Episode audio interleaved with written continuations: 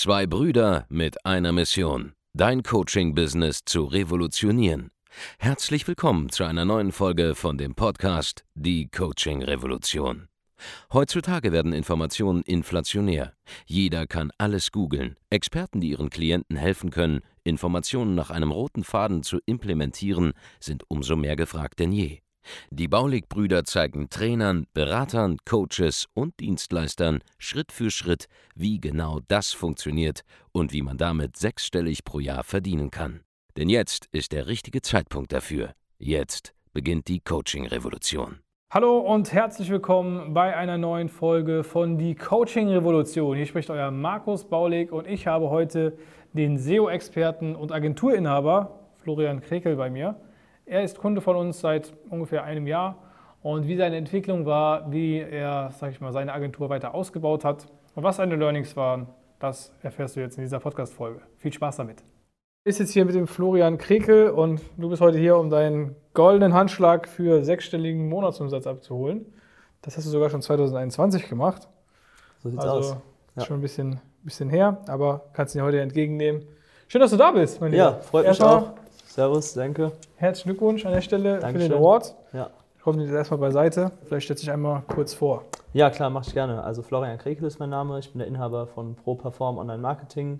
Wir sitzen in Wiesbaden. Unser Business ist Suchmaschinenoptimierung hauptsächlich. Mhm. Ja, das heißt, wir kümmern uns darum, dass unsere Kunden bei Google nach vorne kommen, im Ranking Du bist ganz einer, weit oben einer stehen. dieser Menschen, die sich mit SEO auskennen, ja? SEO, ganz genau, das ist die Abkürzung dafür, ja. Ähm, kommt vielen relativ technisch rüber, ist aber eigentlich auch sehr marketinglastig. Also äh, viele denken, dass wir so IT-Nerds sind, aber eigentlich ähm, hat es gar nicht so viel damit zu tun. Klar muss man sich technisch ein bisschen auskennen, ja. aber ja, es, äh, es hält sich in Grenzen. Wir haben sowohl Programmierer als auch Leute, die in Marketing-Themen denken. Ja. So eine Mischung. Für, die, für alle, die keine Ahnung haben, was SEO ist, oder Suchmaschinenoptimierung ist, man unterscheidet immer zwischen bezahlten Werbeanzeigen und, sage ich mal, organischem Traffic. Ja? Also bezahlter Traffic, kalter Traffic, den man zum Beispiel, wo man Geld an Facebook zahlt oder Instagram, YouTube zahlt, um eben seine Werbung auszuspielen. Das kennt jeder. Das sind zum Beispiel Videos und Werbung vor irgendeinem YouTube-Video oder einfach auf Facebook, wenn man scrollt, diese gesponserten Beiträge.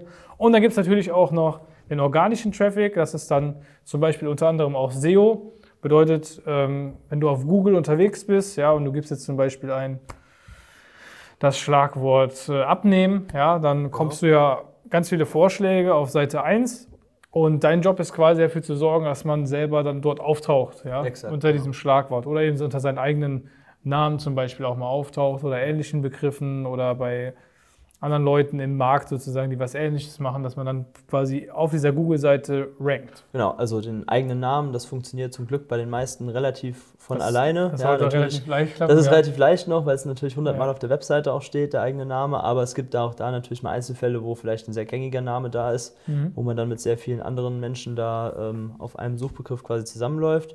Hauptsächlich, was du eben gesagt hast, ist es so, dass man eben einen Suchbegriff hat für ein, für, eine bestimmtes, für ein bestimmtes Thema, sei es Abnehmen oder sei es, dass man einen lokalen Dienstleister sucht. Also wir kommen ja aus Wiesbaden beispielsweise, man sucht einen neuen Steuerberater, dann tippt man halt ein, Steuerberater Wiesbaden, Ja. dann kommen ein paar Steuerberater auf Seite 1 und ein paar halt auch nicht. Und wir gucken halt, dass unsere Kunden da auf der ersten Seite erscheinen. Du bist ja ein relativ junger Typ mit 29 Jahren. Woher hast du dieses äh, Wissen, das Know-how, Ja, um eben SEO zu machen? also die ersten Berührungspunkte hatte ich in meinem Studium. Ich habe BWL mit Schwerpunkt Online-Marketing studiert. Ja, Mhm. Da hat man aber sehr, sehr oberflächlich, man kennt das ja aus dem BWL-Studium, da wird noch nicht so krass in die Tiefe gegangen, sage ich mal. Ja, das wissen die meisten nicht. Die meisten Selbstständigen Ja. haben ja gar nicht studiert irgendwie, sondern genau, ja, also so Praxis, ein bisschen mehr in der Praxis am Leben, aber ich weiß, was du meinst. Ja, Genau, das war der Studium Einstieg. lernt man quasi ja. Inhalte, aber halt, sag ich mal, auf so einer abstrakteren Ebene. Ja, also theoretische BWL. Ebene und auch sehr, also sehr wenig in die Tiefe gehend halt einfach. Man lernt ein paar Tools kennen, wie man sowas messen kann, so Kennzahlen messen kann, aber Ja. viel mehr eigentlich auch nicht. Und äh, das meiste Wissen habe ich dann eigentlich aus der Praxis. Ich habe parallel zu meinem Studium in einer Agentur gearbeitet. Ja, da habe ich das Thema dann eben noch näher kennengelernt. Und ich sag mal, es hat mir Spaß gemacht. Ich habe mich da mehr mit, einer, mit dem Thema beschäftigt.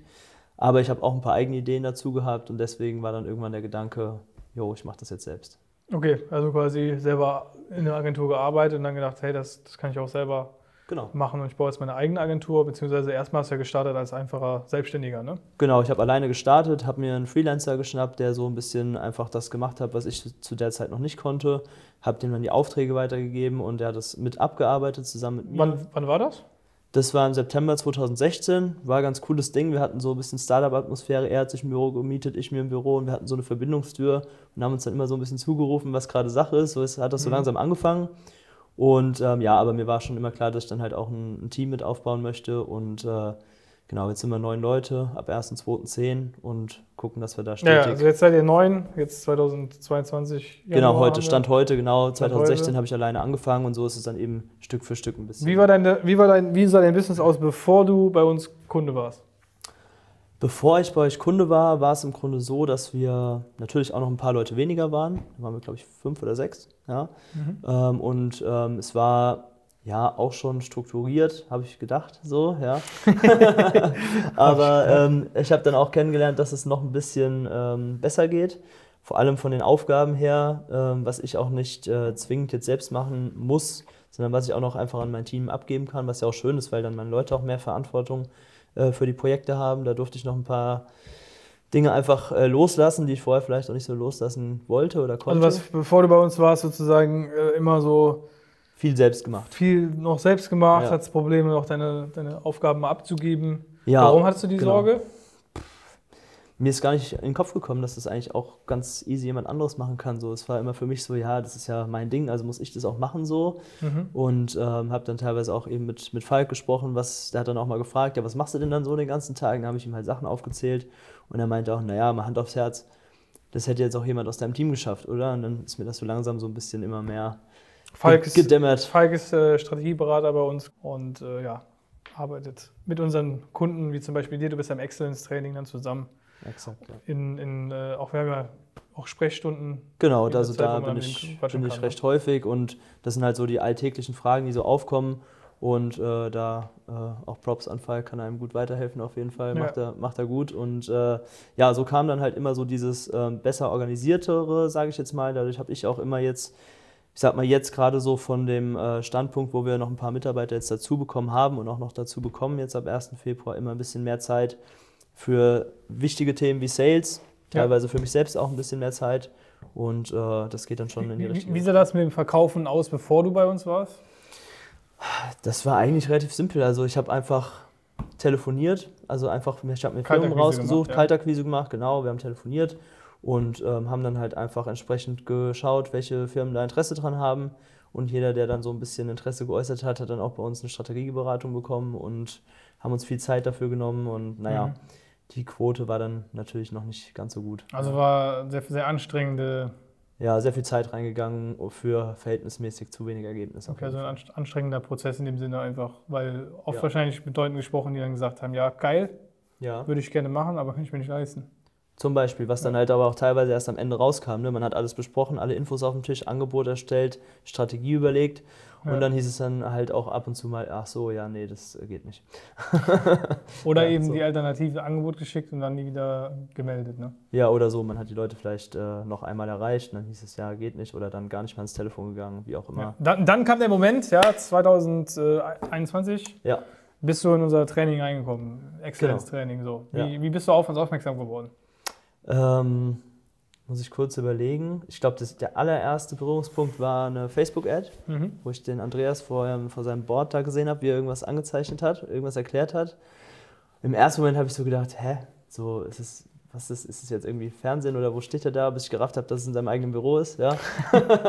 ähm, und äh, dann habe ich mir das immer mal so ein bisschen angehört, habe es am Anfang nicht, äh, nicht näher verfolgt, das hab, ich habe es halt mal gesehen gehabt und dann war es auch wieder weg und so weiter. Und äh, irgendwann habe ich mal angefangen, den Podcast zu hören, äh, weil ich total viel Podcast höre, also damals äh, beim Joggen gehen oder sonst irgendwo zu Hause. Ja. Und ähm, da habe ich so zum ersten Mal wirklich gemerkt, ah, okay, die machen ja wirklich das, also helfen ja Menschen wie mir weiter quasi, habe ich erstmal gecheckt so. Und, Hast du da beim ähm, Podcast ganz am Anfang angefangen oder mittendrin? Nee, da wo der aktuelle Stand war. Mhm. Genau, und habe dann ab da immer so einmal die Woche reingehört, genau, wie es rauskam. Und äh, das war dann tatsächlich so, dass ich da auch immer schon voll viel draus rausziehen konnte. Also es hat mich auch einfach motiviert, wieder entsprechend mehr zu machen, genauer hinzugucken, Gas zu geben, genau.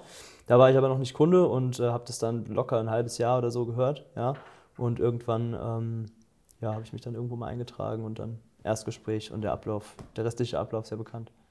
Der ist ja bekannt. Ja, da bist du reingekommen ins Training. Wie hat dir das gefallen? Ähm, war auf jeden also was ich cool fand, ist, dass man im Grunde direkt loslegen konnte. Also ich glaube, Onboarding war direkt noch am selben Tag oder am nächsten Tag und äh, dass im Grunde alle Videos und so weiter freigeschaltet wurden. Das war auf jeden Fall gut. Ich habe dann ähm, ja dieses PDF von euch geschickt bekommen, wo im Grunde steht, was ich mir am besten als erstes anschaue genau, und so weiter. Haben wir so einen Plan erarbeitet, was genau, die Vorgehensweise genau. ist. Ne? Ja, so Agenturfehler vermeiden und so weiter. Da waren dann natürlich ein paar Sachen dabei, wo man gemerkt hat, okay, da hat man ein paar blinde Flecken. Das äh, hat man immer so gemacht und hat das auch nie als Problem empfunden. Mhm. Aber es gibt schon noch bessere Möglichkeiten, das, das vielleicht zu ändern. Ja, das waren dann so die ersten Steps. Und ähm, ja, halt entsprechend immer weiter umgesetzt und äh, mir dann aus dem Coaching-Bereich eben immer die passenden Videos auch so ein bisschen rausgesucht, wo ich jetzt gesehen habe, da habe ich jetzt gerade die meisten Probleme oder da brauche ich gerade Input halt einfach. Ja, das ist ja der Sinn der Sache, wenn man ein Coaching bucht, man will ja immer genau gesagt bekommen, hier, das sind die Defizite, die du hast, da musst du dran arbeiten. Wenn du dann halt mit Falk zum Beispiel regelmäßig ja. gesprochen hast oder mit uns im, ja. äh, im Support halt, ne, genau. dann äh, haben wir immer gesagt, hier, das anschauen, dann das, dann das. Ja, mhm. das ist die sinnvolle Reihenfolge. Genau. Was waren dann so Resultate, die du gesehen hast? Ja, also Resultate waren auf jeden Fall, dass ähm, wir ein bisschen mehr gemerkt haben, worauf wir bei der Kundenauswahl auch achten sollten. Also sprich, es gab dann früher schon noch einige Kunden, die halt dann vielleicht sogar Kunde geworden sind und Vertrag unterschrieben haben, aber dann auch Probleme hatten, das zu bezahlen. Ja, da hat man dann halt sehr viel Trouble, weil man immer hinterhergehen muss und äh, ja, warum ist die Rechnung nicht bezahlt und dies und das ist ja auch mhm. anstrengend in irgendeiner Art und Weise und kostet Zeit und alles, ja. Ähm, das ist auf jeden Fall weniger geworden. Ähm, und äh, der weil Team du, weil du auch angefangen hast, mehr zu qualifizieren?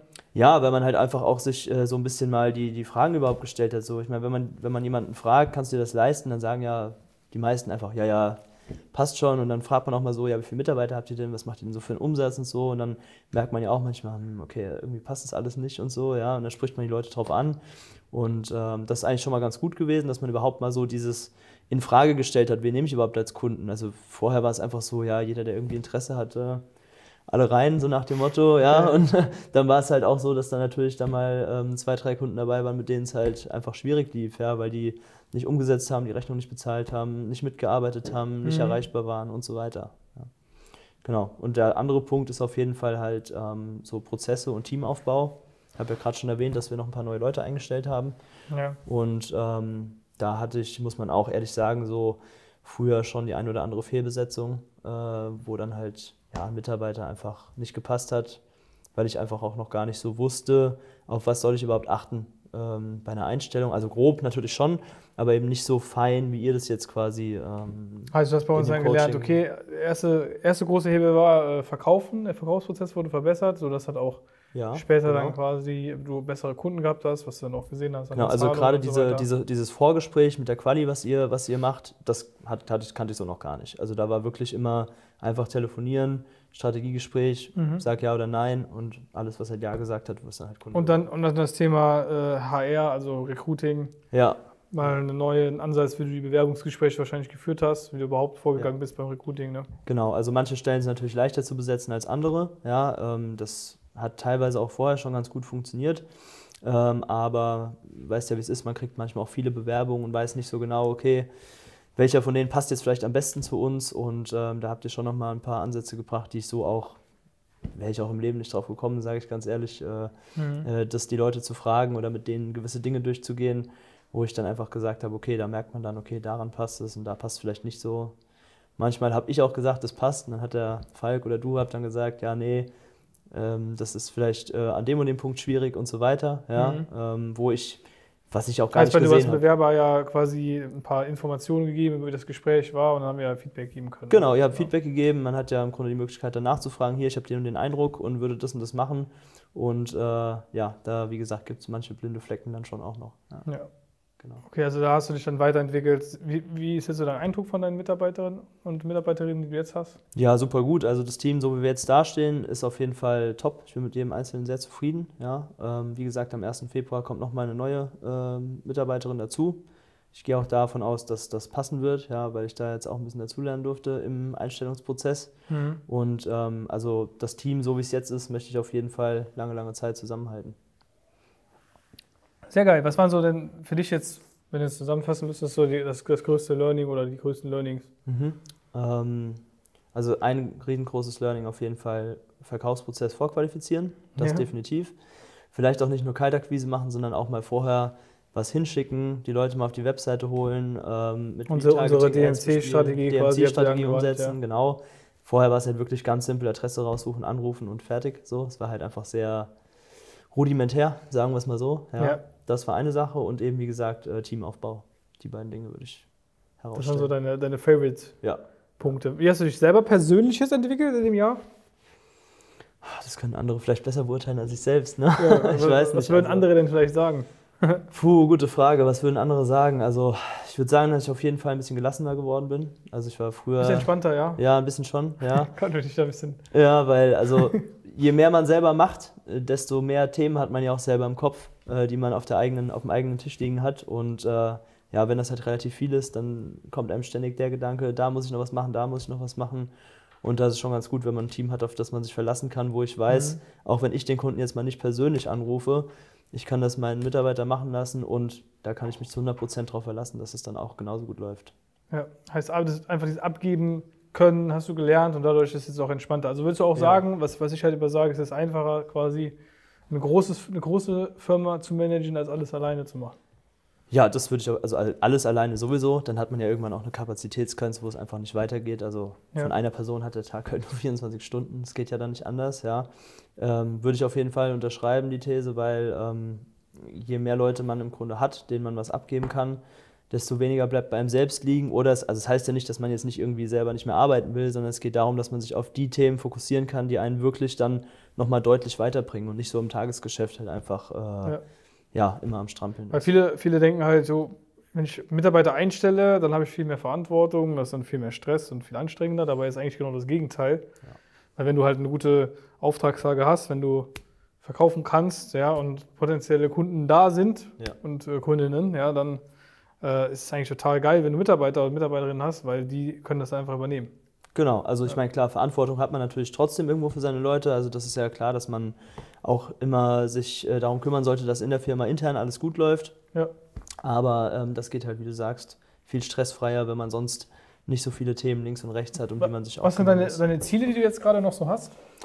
Ja, also Ziele, ähm, wir haben jetzt, wie gesagt, das Team so aufgestellt, wie ich mir das vorgestellt habe. Ja, jetzt ähm, müssen wir noch mit dem Umsatz noch mal auf, aufs nochmal nächste Level kommen, würde ich sagen. Ja, ich habe da jetzt keine Zahl im Kopf, was ich jetzt äh, unbedingt im Monat haben möchte, aber auf jeden Fall halt äh, so, dass alle auch entsprechend ausgelastet sind. Ich würde sagen, wir haben jetzt ein bisschen überkapazitär eingestellt. Also die, äh, das Team hat auf jeden Fall noch äh, jetzt Also du könntest mehr Aufträge annehmen. Genau, hat entsprechend mehr Zeit, um noch Kunden anzunehmen, was ja auch wichtig ist, weil es ja auch blöd, wenn man noch Kunden annimmt, annimmt, annimmt und dann äh, irgendwie nicht die richtige Zeit dafür ist, um die zu betreuen.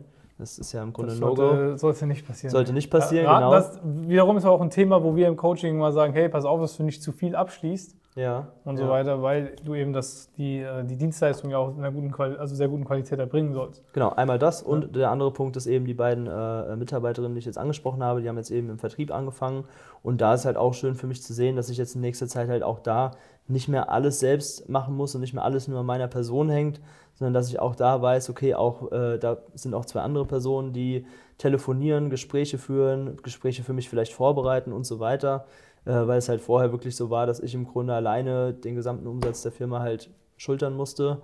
Ja. Was auch ging, keine Frage, aber du hast vorhin ja, hast ja auch schon mal gesagt, was ist, wenn du mal krank bist, du willst auch mal Ja. Urlaub machen und so weiter und so fort. Und äh, ja, auf dem Weg sind wir dann jetzt gerade. Also das ist der nächste Step sozusagen, sich komplett rauszuziehen für dich aus dem Geschäft. Genau, also das komplett rausziehen ist vielleicht der übernächste Schritt, aber jetzt ein in die Programm Richtung gäbe, was dir dabei helfen könnte, ne? Ja, das wäre natürlich sehr schön, ja. genau, ja. Müssen wir mal mit Geschäftsführertraining reden. So, darauf willst du hinaus, ist mir klar, genau, ja. Sehr ja. gut. Wenn ich jetzt äh, selber keine Ahnung habe, ich mache kein SEO, was hast du denn da so Mhm. für Tipps, dass man möglichst schnell irgendwie da irgendwie bei Google was reinkriegt? Was sollte man tun?